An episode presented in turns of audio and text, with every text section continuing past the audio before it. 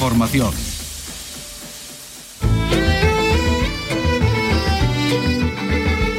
En RAI, Andalucía es cultura. Con Antonio Catón. Buenas tardes, los Rolling aterrizan en Madrid hoy y van a pasar una semana en la capital antes de su concierto.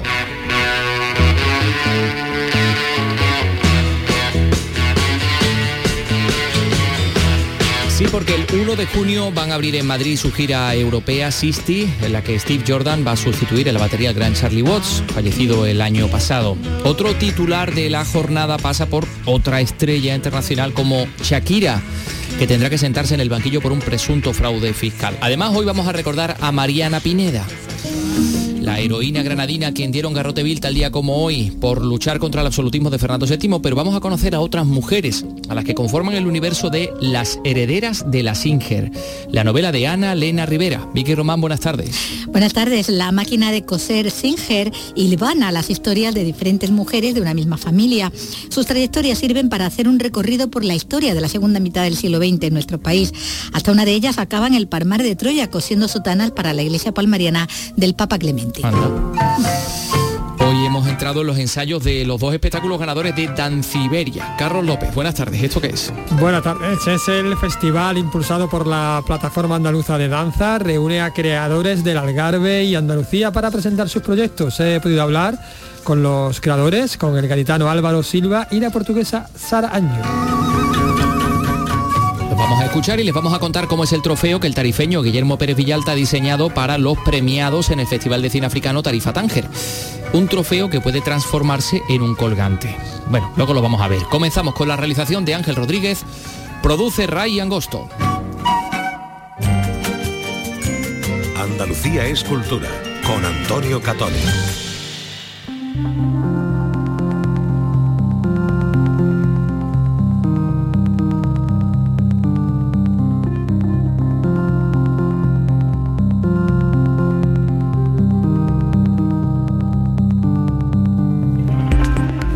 Fiesta local en Granada por el día de Mariana Pineda, la heroína que fue ejecutada, eh, le dieron garrote vil, pasada por garrote vil, por su defensa de la libertad. Ha habido distintos eh, actos. Eh, acabamos de ver Vicky, ¿verdad? En Andalucía, perdón, en Andalucía Televisión, no, en Canal Sur Televisión, la procesión que se ha realizado, una recreación histórica, ¿verdad? Que iba Mariana, Pineda muy propia. Mm, la llevaban eh, de camino a la plaza donde fue ajusticiada. Bueno, pues con motivo de esta conmemoración también se ha organizado una ruta histórico-cultural que recorre los lugares más importantes por los que transcurrió su vida. Noemí Fernández lo cuenta en Granada. La ruta recorre lugares como el barrio de la Magdalena, donde Mariana Pineda vivió, la Plaza de la Libertad, donde fue ejecutada y que a día de hoy pasa bastante desapercibida para muchos visitantes, o la propia Plaza de Mariana Pineda, donde se erigió en 1873, aunque la primera piedra se puso en 1839, el monumento en honor a la heroína y lugar donde culmina este recorrido. La arquitecta Blanca Espigares es la encargada de hacer de Cicerone cada esquina de la ciudad está impregnada de pequeñas cositas sobre, sobre Mariana que yo creo que habría que recordar mucho más y que habría que bueno pues poner mucho más en valor y sacarla mucho más a, a relucir porque estamos hablando de una heroína de la libertad que cuando se le plantea por ejemplo erigir su monumento era la primera vez que se planteaba que se hiciera un monumento sobre una mujer la ruta, que se enmarca dentro de las actividades del Festival Gravite, incluye además una parada en la Puerta del Perdón de la Catedral de Granada, en cuya cripta se encuentran los restos de Mariana Pineda y que también se pueden visitar.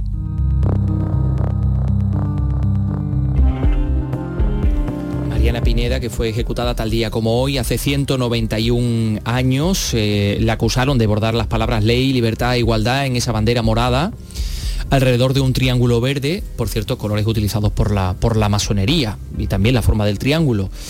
Eh, bueno, dicen que ella no la abordó, sino que la abordaron unas mujeres del albaicín a las que ella no quiso, no quiso velatar. Y por eso hoy es fiesta local en Granada, el Día de Mariana Pineda, y ha tenido lugar un acto especial en la, en la Plaza de la Mariana, en, pleno centro, muy cerquita de donde está la Plaza de las Batallas, la Fuente de las Batallas, perdón.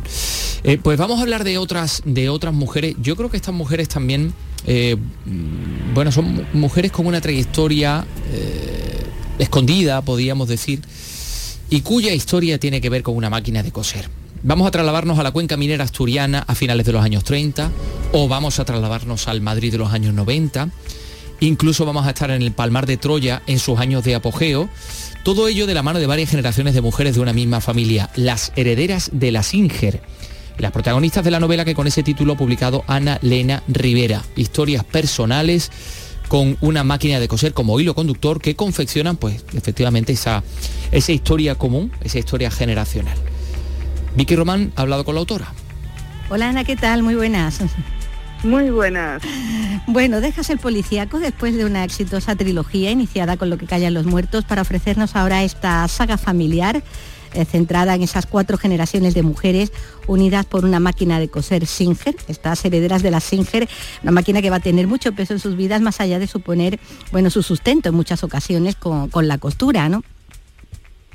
Efectivamente, es la historia de cuatro generaciones de, mujeres que recorre el último siglo. La primera nace en 1922 y la historia llega hasta, hasta hoy y todo empieza con una máquina de coser que recibe la primera generación como regalo de bodas en plena posguerra española, máquina que va a ser testigo, pues bueno, eh, de, las cosas eh, buenas, malas y terribles que, les, que les van sucediendo a cada una de ellas. Bueno, son mujeres con las raíces como tú en Asturias, todas ellas además con nombres que también como el tuyo empiezan con A y la que se llama como tú, Ana, es la que toma la voz en primera persona y bueno, y la que inicia el relato. No sé si hay recuerdos familiares también después, detrás de todas estas historias. Bueno, de hecho todas, casi todas las historias que, que todos los sucesos que les ocurren a ellas son historias reales, son las, todo empieza con las historias que yo escuchaba de niña, justo con el traqueteo de la Singer de, de fondo en el taller de, de, costura de mi tía, ella tenía aprendices que iban a coser con ella, mi madre iba a coser con ella, y luego las vecinas y las amigas que cuando tenían que, que coser en sus casas, pues para no hacerlo solas y aburridas, iban al taller de mi tía, ¿no? que siempre había charleta, así que, así que nada, empezaban a hablar de su niñez, en la posguerra, de su juventud, en los años 60, bueno, pues se contaban, hablaban de ellas y hablaban de, de, gente que yo no conocía, ¿no? Y de, cosas que les habían sucedido, a veces eran pues historias horrorosas, otras veces eran más alegres, ¿no? Y luego de las historias que contaba mi padre, de la cuenca minera, mis tíos, o de cuando mis tíos se fueron a París, o de las, las historias que contaba mi, mi, suegra sobre su madre, a la que yo no conocí, que se llamaba Aurora, que se hizo palmariana, de ahí sobre toda la, la, parte que se ambienta en, en, Palmar de Troya. en Palmar de Troya.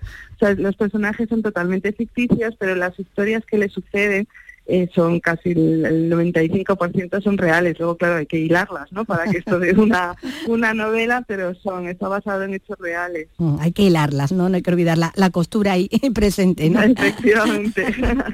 bueno, decíamos que la voz en primera persona es la de Ana, es, es la boomer, ¿no? La nacida en los años 60, ¿no? Sí, es la, generación bisagra. Ella abre cada capítulo contando un recuerdo y a partir de ese recuerdo es cuando se va bailando la historia de todas las, las demás, ¿no? Es cuando es, efectivamente la única que, que habla en primera persona.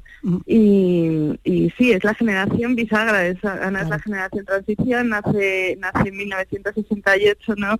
Yo nací en 1972 y bueno, pues es prácticamente la misma generación estas que fuimos educadas ahí en una dualidad, ¿no? Por un lado, pues eh, nuestras madres nos decían, tú tienes que ser independiente económicamente, fuimos a la universidad, ya bueno, pues teníamos eh, eh, unas posibilidades que, la, que las, nuestras antecesoras no tuvieron, pero a la vez también fuimos educadas para ser madres, esposas, dulces, delicadas, ¿no? Que, era como muy incompatible, no, se puede hacer una carrera en una empresa privada, una multinacional siendo dulce y delicada, ¿no? Y Ana es un poco la que vive esa, esa decisión, ¿no? De, de qué hacer con su vida y elige ser madre y esposa. Bueno, los recuerdos y su visión, las de Ana, se van a ir alternando desde el presente, ¿no? Con, con la peripecia de su madre, de su abuela, también la de su hija. Son unos relatos que vamos a ver que van saltando en el tiempo y que nos van a llevar a conocer pues muchas primeras veces también en las vidas de todas ellas, desde la primera vez que se enamoran, a la primera vez que salen de noche, eh, la primera vez que les echan las cartas, la primera vez que tienen una bronca conyugal, ¿no? Hay muchas primeras veces, ¿no? En su, en sus historias, ¿no?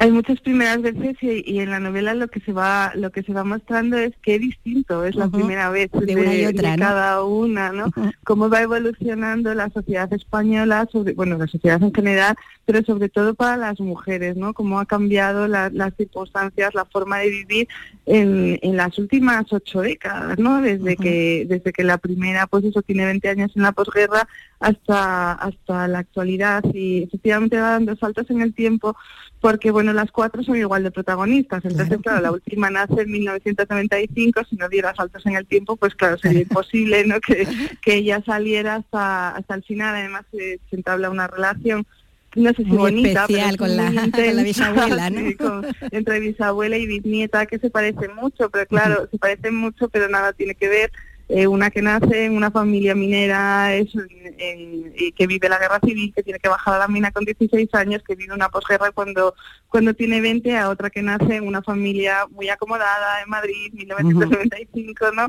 Es, son, son, bueno, pues son vivencias distintas de dos mujeres que se parecen, que se parecen muchísimo. Bueno, como tú dices, no está ahí la guerra civil en la cuenca minera asturiana, vemos el Oviedo provinciano en los 70 eh, y 80, el Madrid de los 90, nuestros días ya con la pandemia. Y de esas cuatro mujeres, de cuatro generaciones, pues destaca Aurora, sin duda la, más fuerte, pese a ser la, más golpeada también, desde el abuso paterno a la guerra, al sometimiento por parte de los vencedores, educada ¿no? por su madre en el Vero, ir y callar, pero que es la que más va a contemporizar, como contabas, no con la más joven, con, con esa bisnieta que está dispuesta a dar la guerra que no supieron dar su madre ni su abuela. Dice que no supieron, pero más bien que no pudieron, ¿no? O que no pudieron. Sí, Aurora efectivamente es la más fuerte o simplemente es la que le tocaron las peores circunstancias, ¿no? Cada una, cada una a su manera reacciona y vive la vida según la época que le toca y, según las cosas que le suceden. Entonces sí, efectivamente la viñeta es un retrato de la, de la bisabuela, pero claro, la, la viñeta se puede permitir cosas que la bisabuela nunca se pudo permitir, ¿no? De hecho la viñeta además tiene claro la garra de la juventud, ¿no? Antes de la madurez, esta, esta, pues este fuego, ¿no? De, es activista, es feminista, es de la máquina de coser como una, como un símbolo del patriarcado cuando la bisabuela la, ve como como una la, máquina eh, ella la odia pero sí, fue pero fue su, su forma de, sacar a sus hijos a sus hijos adelante en, en, plena posguerra que se queda viuda no tiene otra cosa y aquella las mujeres poco más podían hacer no como que la costura era una de las pocas profesiones eh, socialmente aceptables no porque se hacía desde el hogar que era el, lugar de la de la mujer. Entonces claro su visión del mundo es tan diferente eh, porque la, la nieta intenta juzga ¿no? a, las generaciones pasadas eh, pues desde los ojos de ella y desde las vivencias de ella, ¿no? Según ella según va pasando la novela, también la viñeta, bueno, pues ya va aposentando un poco según va cumpliendo años, ¿no? Entre los 15 y los 25 va madurando. Sí, porque como es natural, ¿no? como nos ha pasado a, todos. a todas. Bueno, como dices, ¿no? Ella empieza siendo, por, eso mismo, ¿no? Por ser la, la, más joven, siendo crítica, sobre todo con su propia madre, con la narradora, por haber crecido ella ya en democracia, ser universitaria, pero haber estado perpetuando ese papel que decías, no más tradicional, no más casi de florero, ¿no? Eh, esta chica, bueno, como dices, activista, transgresora, pero no tonta. Ya una vez que escarmienta con una, con una instalación que no la sale del todo bien, ya, empieza a rectificar. Bueno, sus peripecias, las de todas ellas, van a ir transcurriendo paralelas a, bueno, a esos acontecimientos que, que las rodean, desde la muerte de Franco, que es como empieza el relato, hasta el COVID, pasando pues por la llegada del hombre a la luna, Masiel en Eurovisión, la caída de, de Banesto, los atentados de Hipercoro de Atocha. Eh, bueno, son el telón de fondo de muchos momentos y cobra protagonismo, como decías antes, eh, ese momento que trae a una de las protagonistas, Aurora, hasta aquí, hasta Andalucía hasta Sevilla para vivir en vivo y en directo y además tomar parte ¿no? del auge de la iglesia del Palmar de Troya, ¿no? Efectivamente, yo he escuchado tantas historias ¿no? alrededor del Palmar, de mi soga y además yo que bueno, pues había escuchado hablar del Palmar cuando era niña, pero bueno, la verdad es que cuando eres pequeña estas cosas no te hacen tampoco, bueno, te, me pillaba pues bueno lejano no una iglesia por ahí que casi había gente que decía que era una comuna y todas esas cosas. Y claro cuando de repente de repente mi suegra me empieza a contar historias en primera persona de cuando su madre estaba en el palmar y de, que cuando se ponía mala y la llamaban para que viniera a buscarla y para entrar dentro y poder sacar a la a la, a la madre de allí para llevarla al hospital, bueno, unas cosas que claro, sí me parecían totalmente surrealistas, ¿no? muy de novela, ¿no? Muy de novela, y claro, fui buscando información, bueno, la novela, claro, lleva mucha documentación, porque una cosa es que tú recuerdes y que hayas escuchado historias, pero claro, tienes que contrastarlo luego con la realidad, ¿no? con lo que pasó, porque la mente, ya sabes, te puede jugar malas pasadas. Y claro, me pareció un tema apasionante, así que bueno, pues ahí pasan, eh, pues hay más de 10 años de, de la historia que está ahí ambientada en, en Sevilla, ¿no? y, bueno, pues alrededor de, de la excusa de, del, Palmar. y del Papa Clemente. Bueno, muestra, muestra la novela el papel, ¿no? De, de, la mujer también, bueno, ante el mundo laboral, sobre todo ese mundo más dominado por hombres, ¿no? Ahí están esas mineras eh, que, bajaban a la mina, pero que eh, se ocultaban, ¿no? Porque en teoría no podían trabajar en, en la mina, y bien que, y bien que lo hacían, o, las mujeres también de, de negocio, ¿no? Obligadas bueno, a muchas renuncias, como, como la familia o la maternidad, ¿no? Esa, esa complicación en el mundo laboral está contada también, ¿no? Sí, o sea, al final la, mujer siempre se ha visto obligada a, sacar a su familia adelante en muchos casos porque ha tenido que hacerlo. Eh, las mujeres bajaban a la mina, que en plena guerra civil, eh, si te llevas a los hombres al frente, siguen necesitando carbón, incluso más que nunca, porque hay una guerra, ¿no? Hay que mantener esa industria militar y quién va a bajar a la mina, ¿no? Y, pero se les ocultaba en las fotos, o bueno, las mujeres siempre hicieron trabajos de exterior en los lavaderos de carbón, que aquello era una cosa horrible, era una, una atmósfera totalmente contaminada llena de polvo de sílice, incluso algunas tenían que llevar a los bebés y los dejaban en el suelo, ¿no? Para, porque no, no tenían con quién dejar a, los chiquillos, los niños respirando aquello, pero luego cuando se ponían enfermas de, de silicosis con el paso de los años, era una enfermedad que estaba aceptada para los mineros, pero como las mujeres no existían en la mina, a ellas no les reconocían la, la silicosis, ¿no? Entonces, bueno, pasaban eh, eh, cosas como esa. De hecho, en los museos mineros de Asturias hace, hace poco, relativamente muy poco, que ya se empieza a mostrar la historia, bueno, ya se mostró en todos, ¿no? De las, de las carboneras con, con fotos que había privadas, porque de las fotos oficiales las, las apartaban, ni siquiera podían salir. Entonces la, novela va mostrando la evolución de, de, eso, del papel de la mujer, de todas las cosas que hemos conseguido, ¿no? Que en ese sentido es muy optimista, pero también es verdad que deja muy deja claro todo lo que no hemos conseguido no porque hoy por hoy la maternidad sigue suponiendo una renuncia profesional no no no hay no hay otra manera no no puedes o sea, no, puedes tener una carrera profesional de, de, un éxito tremendo y, a la vez eh, ser madre, ser pues lo que hablábamos de la dualidad, no de la generación de, de Ana, es que a todo es imposible, es imposible llegar y sigue y, y nos sigue penalizando. Y también bueno pues temas como eh, en los que se ha conseguido una igual, la igualdad legal, que eso es muchísimo, pero la realidad es que sigue habiendo agresiones sexuales, hay que poner el, el telediario, ¿no? que sigue habiendo muchas muchas cosas que ya pasaban, por supuesto, hace hace 80 años y que siguen pasando a, día de hoy, no siguen sucediendo. Bueno, hablábamos antes de, los hombres y bueno, hay que hacer también mención a los personajes masculinos ¿no? de, de, la novela, que, bueno, que como ellas también son producto de, su época, ¿no? de las distintas épocas por las que atraviesan, ¿no? esos brutales que parece que por naturaleza, otros que lo son por educación, los que tienen que verse ocultando sus verdaderos deseos. También ellos son víctimas ¿no? del momento que les toca vivir, ¿no? Por supuesto, o sea, los, personajes masculinos, es verdad que la historia gira alrededor de ellas, pero claro, ellas se casan, ellas y hay personajes padres, tienen hijos. Claro, tienen hijos. y, y, hay hombres, hay, hay hombres pues de, de todo tipo, ¿no? Y, efectivamente todos ellos están igual que ellas, marcadas por el, el momento que les toca, ¿no? Y, y bueno, pues y como ellas pues hacen cosas buenas, hacen cosas malas, los, hay mejores y, peores. En general, en general salen salen bastante bien parados, pero se debe eso pues desde, desde la homosexualidad de uno que, que, se casa hasta bueno pues hay, hay momentos de malos tratos en la parte más más antigua hasta el hombre perfecto no que que con el que se casan porque es el príncipe azul, ¿no? Y, bueno, pues eh, pues eso, son diferentes diferentes tipos de hombres, cada uno de su época. Bueno, pues eh, todo esto y más está aquí en esta en esta novela, en esta historia de herederas de, de la Singer que nos trae Ana Elena Rivera y con la que, bueno, tanto se, se, se disfruta, ¿no? Y con la que ha iniciado bueno, un camino diferente, decíamos, ¿no? después del policíaco, no sé dónde te has encontrado. Bueno, aquí con tantas vivencias que tenían eh, que ver, como dices, ¿no? con, hechos reales y, con recuerdos eh, alrededor de la, de la familia y, y conocidos, que te has sentido igualmente cómoda, parece, ¿no?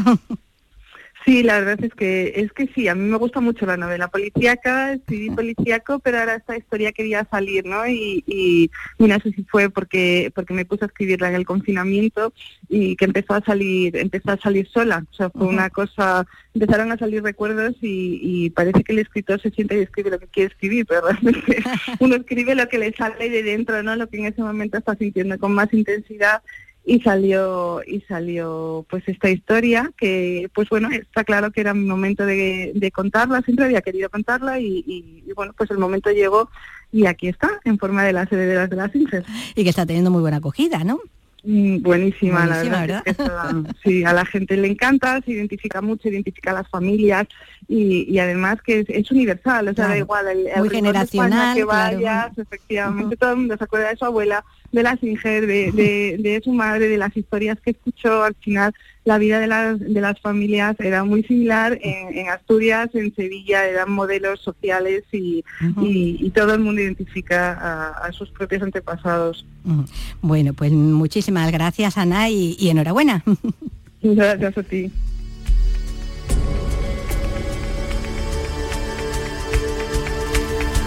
Las herederas de la Singer, la novela de Ana Lena Rivera, con esta historia de las mujeres y el hilo conductor de la máquina de coser, de la famosa máquina de coser. Aunque mm, a veces eh, las noticias que contamos aquí en la radio parecen precisamente una novela, pero en este caso que les vamos a contar de un thriller, ¿no? Porque, mm, verán, vamos a situar en el Louvre una trama delictiva con prestigiosos expertos implicados eh, con traficantes de arte y obras falsificadas. Mm, podemos incluso imaginar ya un actor famoso protagonizando esta historia, ¿no? Mm, como una película, ¿no? Como una película, ¿no? Sin embargo, el protagonista de esta trama, real en este caso, no es otro que un exdirector del Museo Parisino, que es uno de los más importantes del mundo. Pues Esto es tremendo. ¿eh? Sí, porque la justicia francesa ha inculpado al arqueólogo e historiador, fíjate qué perfil, Jean-Luc Martínez, que era el presidente, director del Museo del Louvre. Lo, inculpa en un presunto delito de blanqueo y de complicidad, de estafa, en un caso de tráfico ilegal de antigüedades eh, que se podrían haber falsificado, ¿no? Sobre todo el origen de, la, de, las, de esas presuntas antigüedades. Y que bueno y que conecta por Medio, París y los Emiratos, los Emiratos Árabes Unidos. La justicia sospecha que el responsable del Louvre, junto con el director de su departamento de antigüedades egipcias. Y un reputado egiptólogo, pudieron intervenir de manera activa o pasiva en un oscuro tráfico de antigüedades vendidas al Louvre de Abu Dhabi que fue la primera sede del Museo Parisino fuera de, Francia y que bueno, habría llegado también hasta el Museo Metropolitano de, Nueva York. Y es que varios comerciantes de arte y expertos figuran como sospechosos de falsificar documentos sobre los orígenes de objetos saqueados en distintos países de Oriente Medio durante las revueltas de la, de la primavera árabe. se creó mucha confusión, eh, hubo saqueo, hubo disturbios y desaparecieron objetos de, arte, ¿no? De, algunos museos que tampoco contaban con unas medidas excesivas, ¿no? De, de seguridad eh, entonces, eh, por ello es por lo que eh, se sospecha ¿no? de un sarcófago dorado que se vendió al Museo de Nueva York, al Met, al Metropolitano, y por otro lado se está investigando pues, la dudosa procedencia de la estela de granito rosa dedicada al faraón Tutankamón, que se expone en Abu Dhabi, junto con otras piezas por las que se llegaron a pagar, pagó Abu Dhabi 15 millones de euros, y cuyo origen, dado su perfecto estado de conservación, ha puesto en duda un experto profesor que no obstante, no obstante, este mismo profesor confía en que al final eh, las autoridades, la justicia llegue a, a confirmar que sus colegas del Louvre lo que han sido es víctimas, ellos, de una estafa y no sean realmente ellos los traficantes, ¿no? Traficantes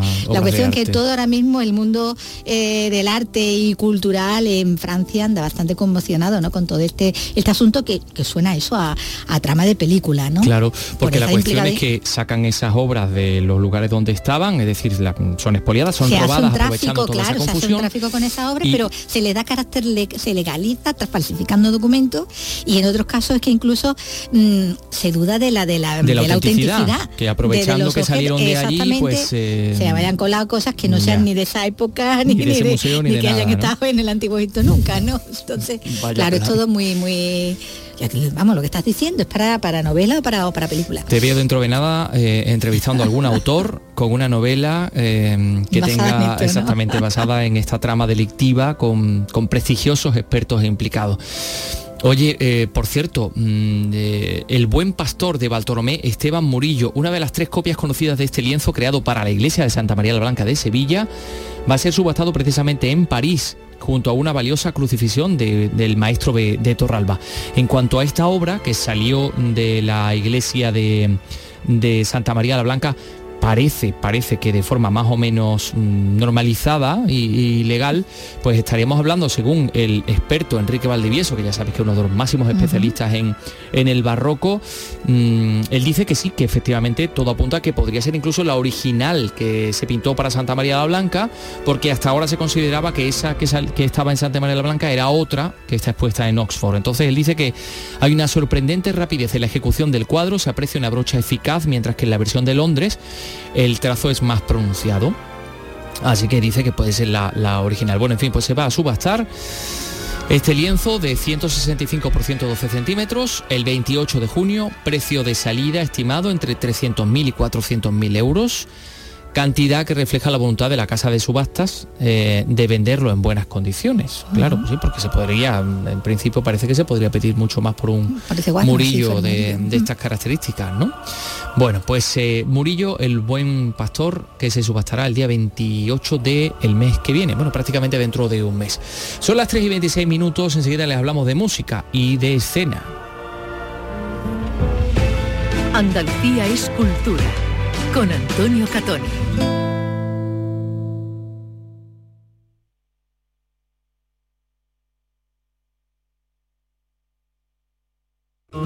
Lunes a viernes a las 4 de la tarde tienes una cita con el flamenco. Los conciertos y festivales, los recitales, los homenajes, las citas imprescindibles de este arte genuino de nuestra tierra, la mejor selección de nuestra fonoteca. Portal Flamenco. De lunes a viernes desde las 4 de la tarde con Manuel Curao. RAI, Radio Andalucía Información. En RAI, Andalucía es cultura.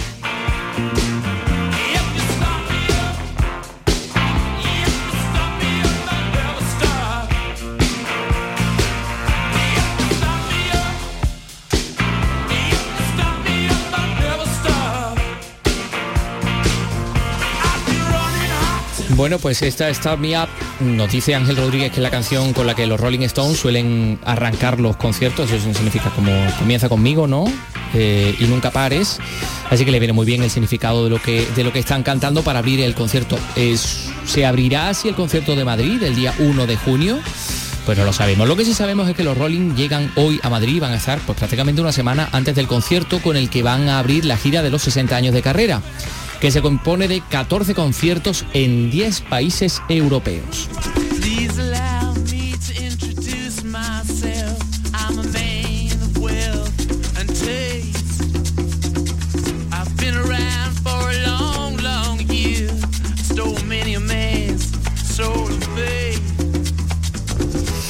Ya saben, y hemos contado también en este programa que hace, bueno, unos meses, ¿no? Fue creo que en agosto pasado fallecía Charlie Watts, el, legendario batería de los Rolling Stones.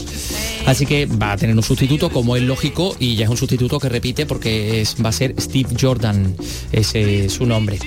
Lo que sabemos también por, por el momento es que la promotora ha adelantado que, que sus satánicas majestades, viene muy bien esta canción para hablar de las satánicas majestades, pues van a ofrecer una lista de clásicos, va a haber temas inesperados y también va a haber sorpresas.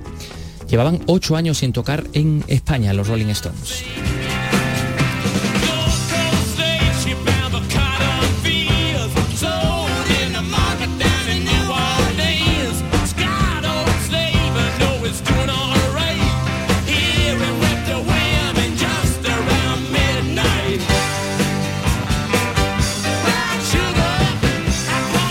Brown Sugar, Azúcar Moreno, de los Rolling Stones.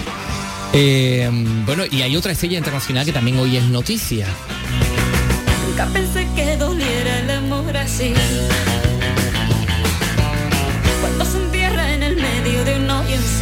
Shakira, que se llama eh, Shakira Isabel Mebarak Ripoll, ese es su nombre real, tendrá que sentarse en el banquillo de los acusados por presunto fraude fiscal. La audiencia de Barcelona ha rechazado el recurso que presentó la cantante después de que eh, el año pasado el instructor de este caso pues concluyera que existen indicios suficientes para procesarla por evadir el pago de 14 millones y medio de euros a Hacienda. A ver, ¿por qué? Pues porque ha rechazado las alegaciones del artista cuya defensa sostuvo que ella era residente a todos los efectos en las Bahamas. Algo que rechaza el, tribunal porque considera que Shakira era residente habitual en, España, en Barcelona, como sabemos, ¿no? Así que los magistrados rechazan esa documentación que ha aportado la, cantante y Shakira tendrá que sentarse en el banquillo.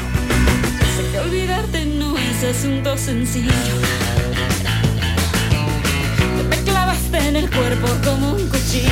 Bueno, y ahora vamos con la escena. El Teatro Cánovas de Málaga va a cerrar su temporada con la compañía de Guillén Albá y el espectáculo La Marabunta llega en su novena campaña, avalado por un gran éxito, ofrece de todo para la familia, fíjense. Damián Bernal, cuéntanos. Se trata de un espectáculo total, es un show de clown enérgico y energético, con una base musical en directo dirigida por Albert Colomeras. Un espectáculo ideado para desconectar y reír. Se sustenta en una lucha de artistas en el escenario, pero según dicen, para que nada se entienda. Además, cabaret y el caos del payaso, porque la idea es la de salir y jugar por la vía de la improvisación un proyecto que está dando mucha alegría por toda España, ideado por Guillem Alba, director e intérprete, acompañado por otros seis músicos en escena. Lo que pasa es que como es un espectáculo de clown, de humor, con música en directo, pues claro, jugamos, tenemos muchas cosas preparadas y muy ensayadas, ¿no? Muy, muy matemático, porque la risa también es muy, tiene una partitura muy clara, como la música, pero improviso mucho y juego mucho, depende del día, de cómo está la gente, para esto, para que siempre sea especial y como actúo con seis músicos en directo, también intento que ellos eh, estén despiertos, ¿no? Y no sepan yo qué voy a hacer exactamente para que estén atentos a ver qué puede pasar. La voz en off es la del televisivo Ángel Yacer. La cita es el sábado a las seis y media de la tarde en el Teatro Cánovas.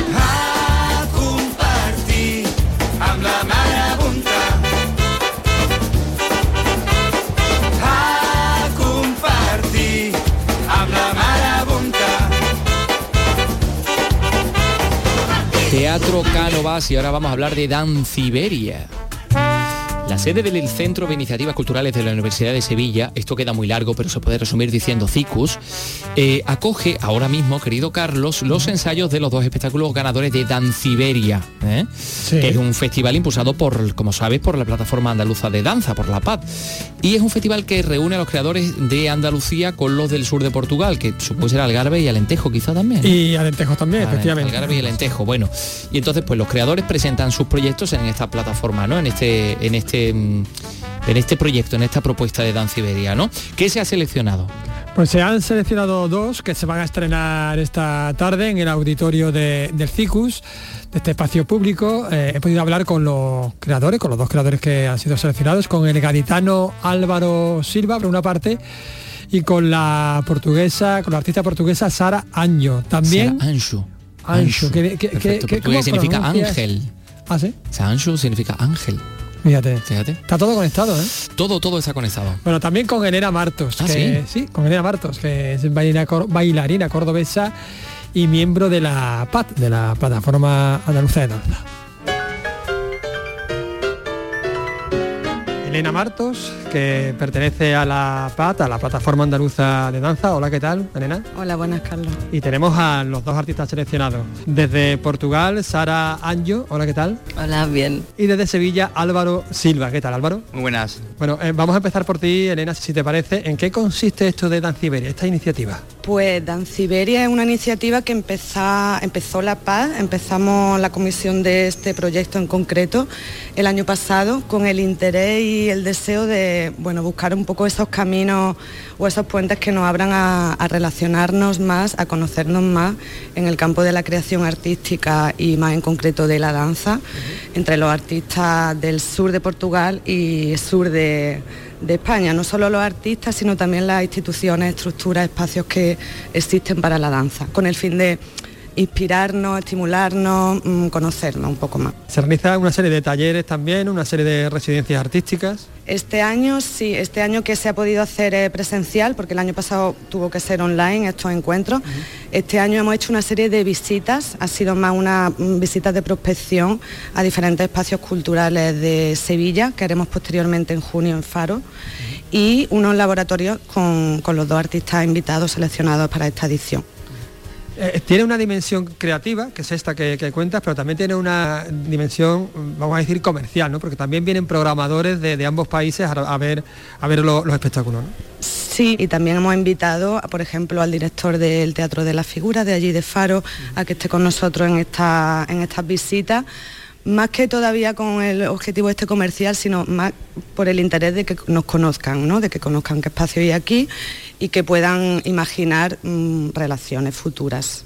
¿Y hay futuro en la danza, en la danza de, de estas dos zonas? Yo creo que siempre hay futuro, el cómo ya es lo que no sabemos, pero futuro espero que, que haya y estamos para, para eso. Y hay nivel desde luego, ¿no? Nivel también, claro, también. Bueno, pues vamos a hablar de- del nivel de estos dos proyectos que ha sido seleccionado. Vamos a empezar por ti, Sara, que estás montando, es que está ahora mismo montando el- su espectáculo.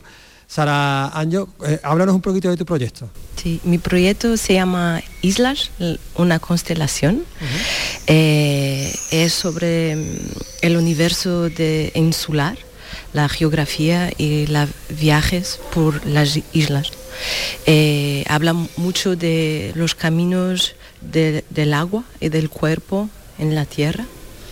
Eh, y tiene un, un- un universo sobre la paisaje del sonido. Eh, pretende llevar el público en un viaje sonora a- en un mundo de inmersión y contemplación, imaginando estar na- en las islas. Eh, tiene también un, un trabajo político de, con acciones primordiales del cuerpo, como la respiración, que trabajo mucho la respiración como un- una posición de liberación y resistencia, que es la acción que nos acompaña desde que nacemos, nacemos hasta que morimos.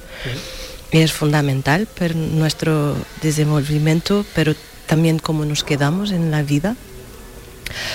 Um, hablé también un poco de caminar, que lo que la acción que nos ah, transporta, como el cuerpo se hace libre para ir donde quiere. Y por último, la acción de se quedarse quieto o quieta, que la conciencia de cuando no- nos paramos o cuando estamos, nos quedamos en una isla y sentimos quietos, la conciencia de que se transforma y, y- y crece cuando parece que nada se pasa.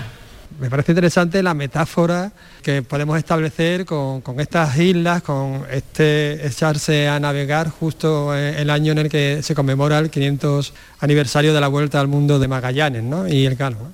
Bueno, sí, pero hay que abrir, expandir perspecti- perspectivas en, en esas vueltas que proporcionaron conocer el mundo, pero con acción muy violenta. Eh, en eso es necesario tomar mu- mu- mucho cuidado. Y que está relacionado con mi proyecto también, que la conciencia del ecosistema es que nosotros como seres humanos no podemos llegar a todo lado y hacer una acción de invasión, explotación que tenemos que respetar lo que existe. Entonces, en, en este proyecto voy mucho a reservas naturales, donde el ecosistema es muy vulnerable.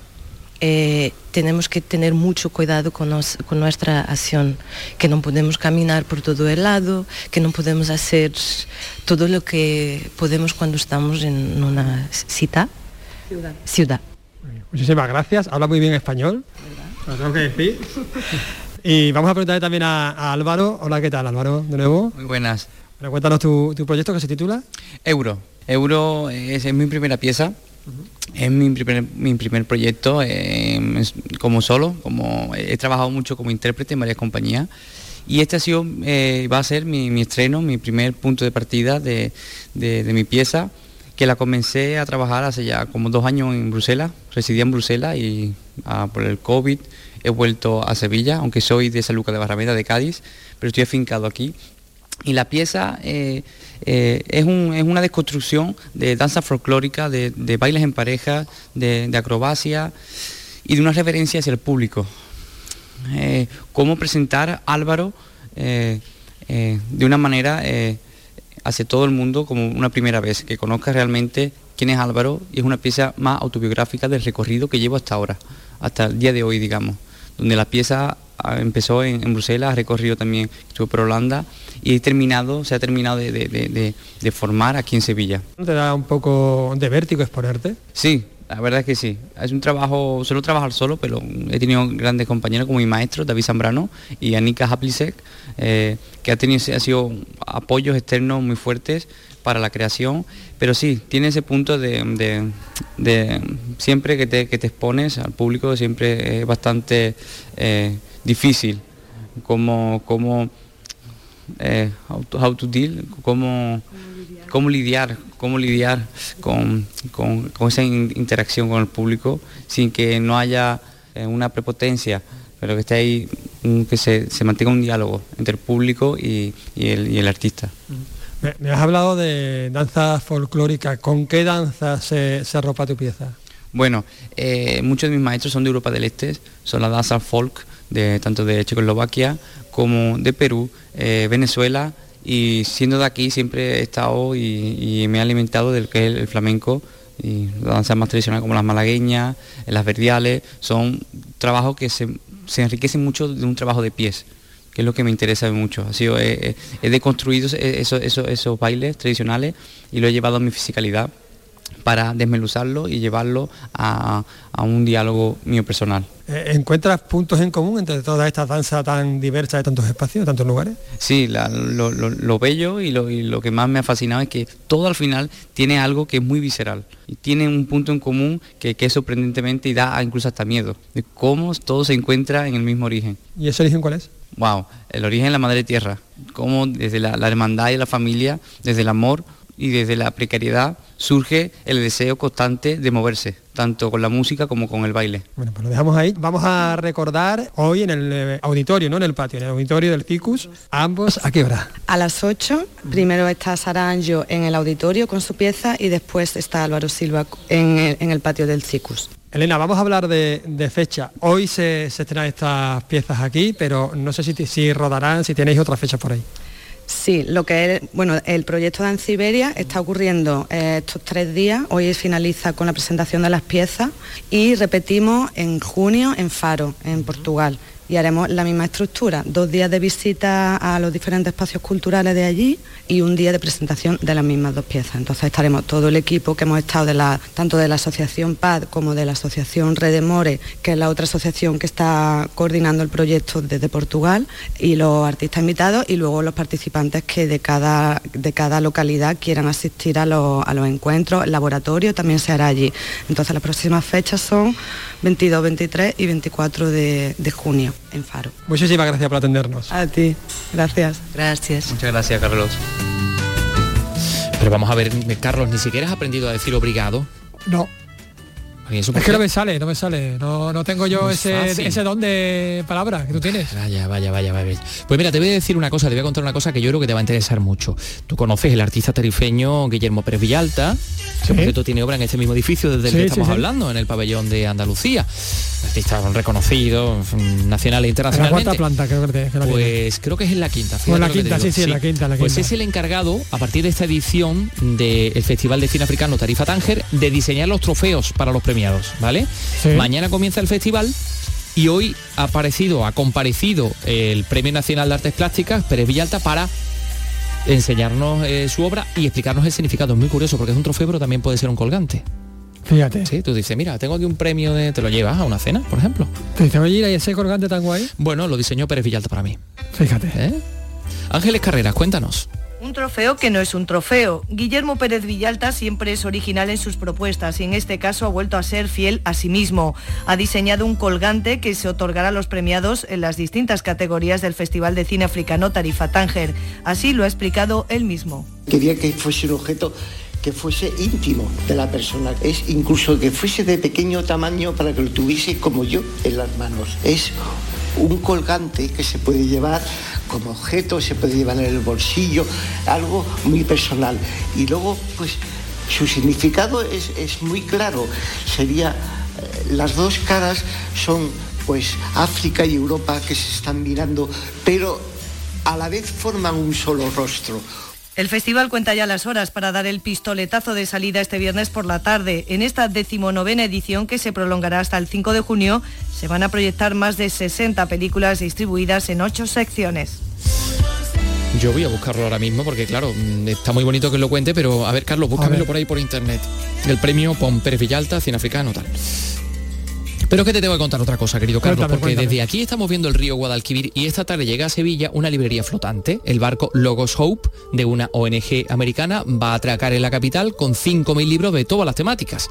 Barco que recorre el mundo para promover el acceso igualitario a la literatura y al conocimiento. Qué, qué cosa más bonita, ¿no? Que llegue en un barco tanto, tanto libro y tanto conocimiento. Pilar González, Sevilla, cuéntanos. El barco llega esta tarde al muelle de las Delicias de Sevilla, pero abrirá al público el 3 de junio y estará allí todo el mes. Tiene una selección de más de 5.000 títulos diferentes de todas las temáticas y más de medio millón de libros. La tripulación, 300 personas de 60 países y tiene espacio para la lectura y zonas de ocio para familias. El precio de la entrada es un euro y el precio de los libros muy económico, como señala el coordinador de este programa, Marco Valerio. libros de alta calidad a muy buen precio, porque esa es nuestra filosofía, llevar literatura de alta calidad en general en países donde no es posible y donde sí es posible, pues poder llevar a un muy buen precio. Los cuatro primeros días habrá una colaboración con la Fundación Banco de Alimentos, que está ahora con la gran recogida y recibirán en el barco alimentos como pago de la entrada. El barco Logos Hop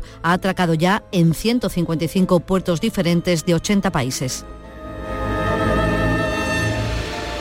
Vaya, vaya, vaya, vaya, qué interesante. Esto le tiene que encantar a Paco Gómez Zayas, que se aproxima a estos estudios.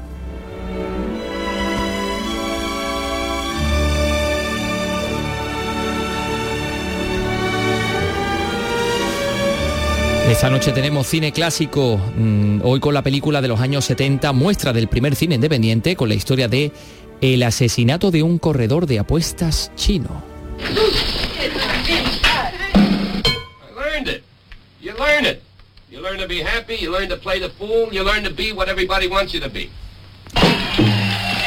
Bueno, pues ahí está Ben Gasara, el protagonista de, de esta película, y aquí está Paco Comezallas para hablar de ella. Hola, ¿qué tal? Muy buenas. Mira, aquí en el club de, de de Las Vegas que dirige A estas horas. aquí a estas horas con, con el protagonista, ese veterano de la guerra de Corea que al que da vida a Ben Gasara, que bueno, que, que se ve metido en, en líos por deudas de juego hasta el punto de que eh, tiene que, que matar ¿no? a ese corredor de apuestas chino del título, ¿no?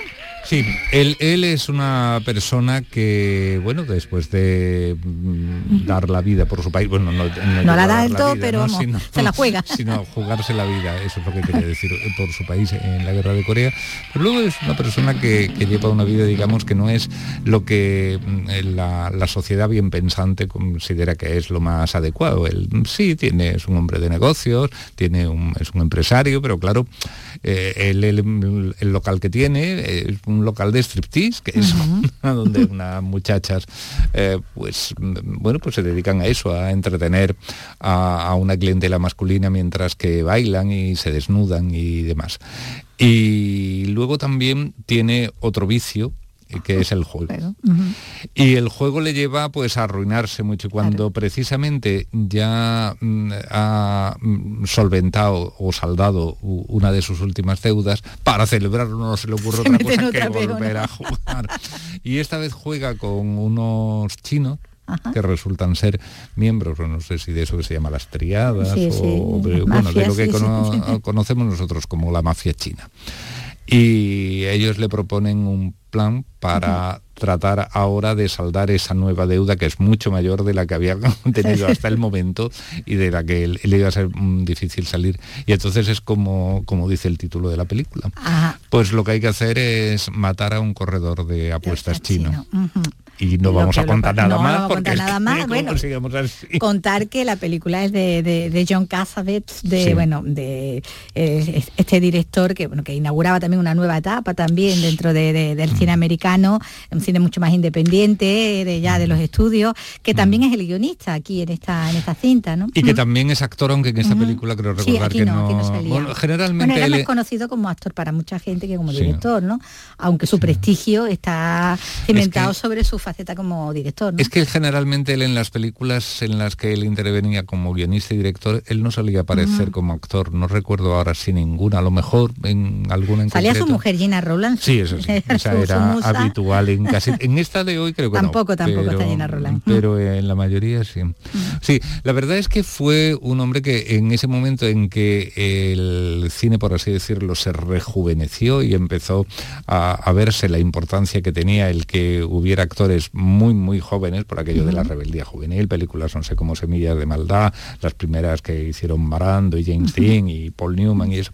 Él aparece ahí. Y, y, eh, efectivamente aparece vinculado un poco a temas así de delincuencia juvenil y de jóvenes con problemas. Una de sus primeras películas, creo que era Crimen en las calles, eh, era con Salmineo, que era también otro de los, sí, de representativos de, este momento y de este tipo de personajes y, y lo dirigía Donald Siegel.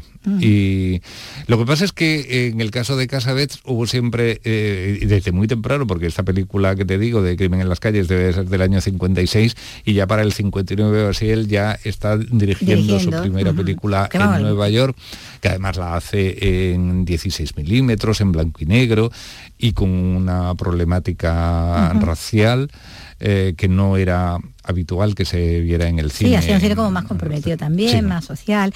Eh, Para el público en general lo estudios. más por como actor a lo mejor en La Sevilla del Diablo, por ejemplo. ¿no? Sí, Mm. sí, porque después de aquello, aunque como la película gustó y funcionó, bueno, no, no, no la querían estrenar en Estados Unidos, pero después de un éxito en, pues no sé si precisamente en este festival de Cannes del que, del que estamos celebrando los sí. 75 años, o en Venecia, no sé, en un festival de estos muy importantes, eh, eh, eso dio pie a que algún estudio lo contratara. Hizo un par de películas, una de ellas con Judy Garland y, y Lancaster, pero ni fueron grandes éxitos, ni él tampoco quedó satisfecho. Entonces lo que volvió es a, a la interpretación y de ahí en películas, de nuevo con Donald Siegel como. Código de Lampa, pero sobre todo en dos exitazos como fueron La Semilla del. Diablo que tú, que tú citabas y 12 del Patíbulo También, de Robert. Aldrich. Sí, era uno Ahí de- consiguió dinero suficiente y otra vez volvió y entonces es cuando ya viene esta etapa de rostros, maridos, eh, una mujer bajo la influencia mm, Rowland. Mm. y e inmediatamente ya está. Quizá alguna más, inmediatamente está. La, la mejor, eh, la, la que tuvo más premios, o por lo menos más nominaciones, tanto a los Oscars como a los Globos de Oro, quizá fuera una mujer bajo la influencia. Bueno, pues es una Y oportunidad. esta, eh, esta curiosamente, eh, esto de meterse así como en una trama así criminal, Como un Chinatown. eh, sí, es, es una cosa sorprendente porque es que realmente en aquel momento es que casi todo el cine norteamericano eh, tenía que ver con estas cosas, o hacían relatos o de mafia, o de gángster, o de policías, o era el Era thriller. Sí, sí, eh, por- porque es que estaban metidos eh, en este tipo de relatos eh, lo- los directores veteranos que todavía estaban haciendo cine, la, la gente nueva que se consideró de la generación de ya de los que procedían de la televisión, los nuevos valores, el llamado nuevo Hollywood, es que todos estaban Claro, ahí. estaban renovando el noir, porque eso era ya el neo-noir Sí, sí, también, sí. lo que estaba, lo que estaban haciendo, era dándole una, una vuelta ¿no? de, de- Mm. de tuerca a- al género que bueno, que luego funcionaba también de gente que llevaba, público, ¿no? que llevaba ya 20 o más años, ¿no? Mm, Dirigiendo quizá 20 o 20 y tantos, pero en el negocio del cine,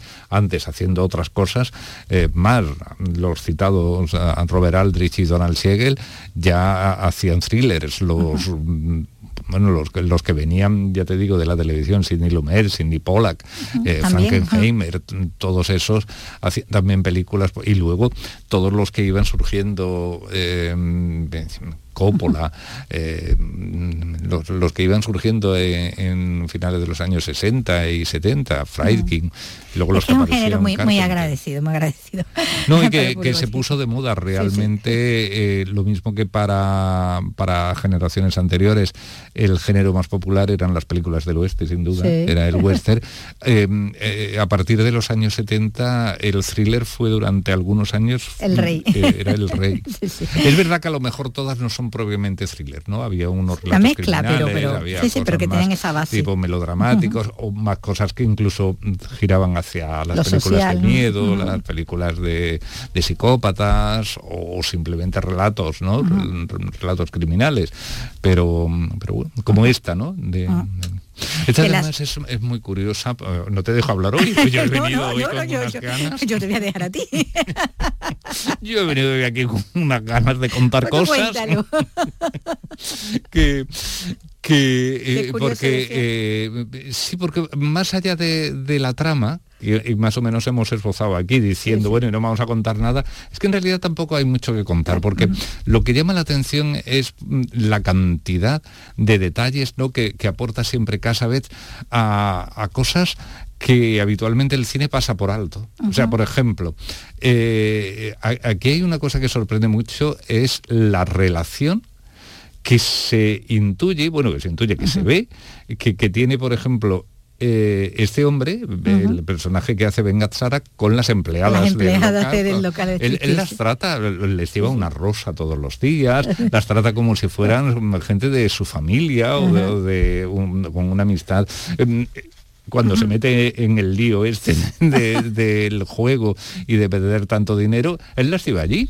Y él va allí como, además, mm, eh, de- tiene una expresión así como diciendo, estoy dejando a la gente anonadada de que ha aparecido con tres mujeres, que además que tres mujeres, y no, no, no con una ni con dos, yo con tres. Y allí él llega y se siente orgulloso de ellas. Bueno, pues esa serie de detalles eh, no es... eh, eh, eso es lo, lo que llama la atención Sí, ¿no? de este claro. cineasta y lo que gustó muchísimo eh, y entonces digo como dije anteayer con Bogdanovich no sé el tiempo cómo habrá pasado por la película no sé si esto seguirá Se, gustando lo se seguirá viendo igual Ujú, también sí. y con las mismas. porque, porque eran difíciles, eran películas que tenían siempre eh, su circuito, eran los festivales, eran eh, lo- los cines que entonces se llamaban de arte y ensayo, eran circuitos alternativos. Claro, claro, no eran para el público en en general. No. Bueno, pues la podemos ver esta noche también en nuestra tele. Así que, bueno, hasta la semana que viene. Hasta la semana que Que te viene. dejo platado, ¿eh? En RAI, Andalucía es cultura. Teníamos unos panayes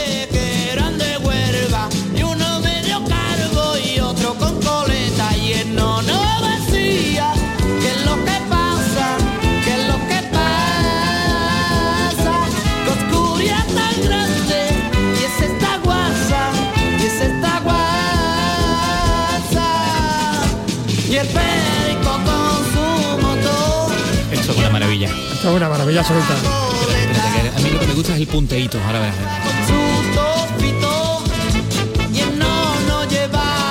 mesa.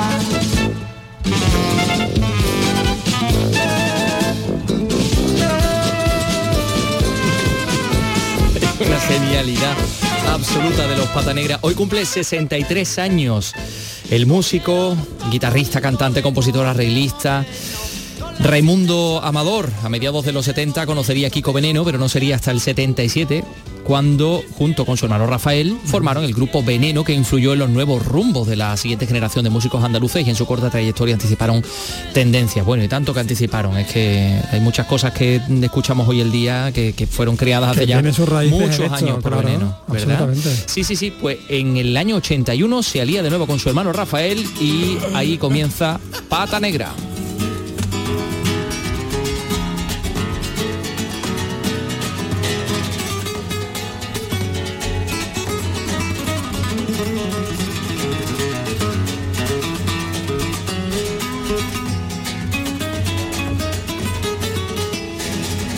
La historia de un buen charro mexicano, este Juan Charrasqueado, donde se nota esa guitarra de rock eh, gitano. Pues tras la disolución de la banda, seguiría Rafael como pata negra, yo creo que hasta principios de los 90. Decidió iniciar su carrera en solitario en el año 95, pero les vamos a dejar con un tema, este es un tema de, de pata negra. Este pasa la vida que nos va a servir para decirles hasta mañana, Carlos López. Hasta mañana. Adiós, adiós amigos.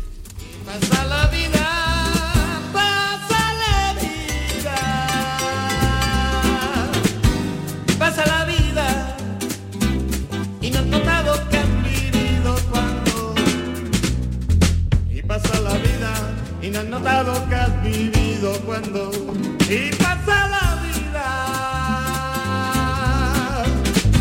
Pasa la vida, tus ilusiones y tus bellos sueños. Y todo se olvida, tus ilusiones y tus bellos sueños. Todo se olvida. Y pasa la vida, igual que pasa la corriente